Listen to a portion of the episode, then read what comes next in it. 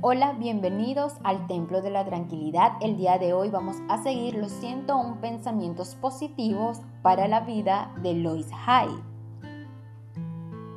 Pensamiento número 21. La sabiduría divina me guía. Son muchas las personas que no saben que en nuestro interior tenemos una sabiduría que siempre está de nuestra parte no prestamos atención a nuestra intuición y después nos preguntamos por qué la vida no nos funciona bien. Aprende a escuchar tu voz interior.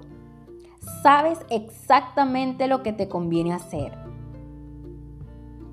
Durante todo el día se me guía para que tome las decisiones correctas.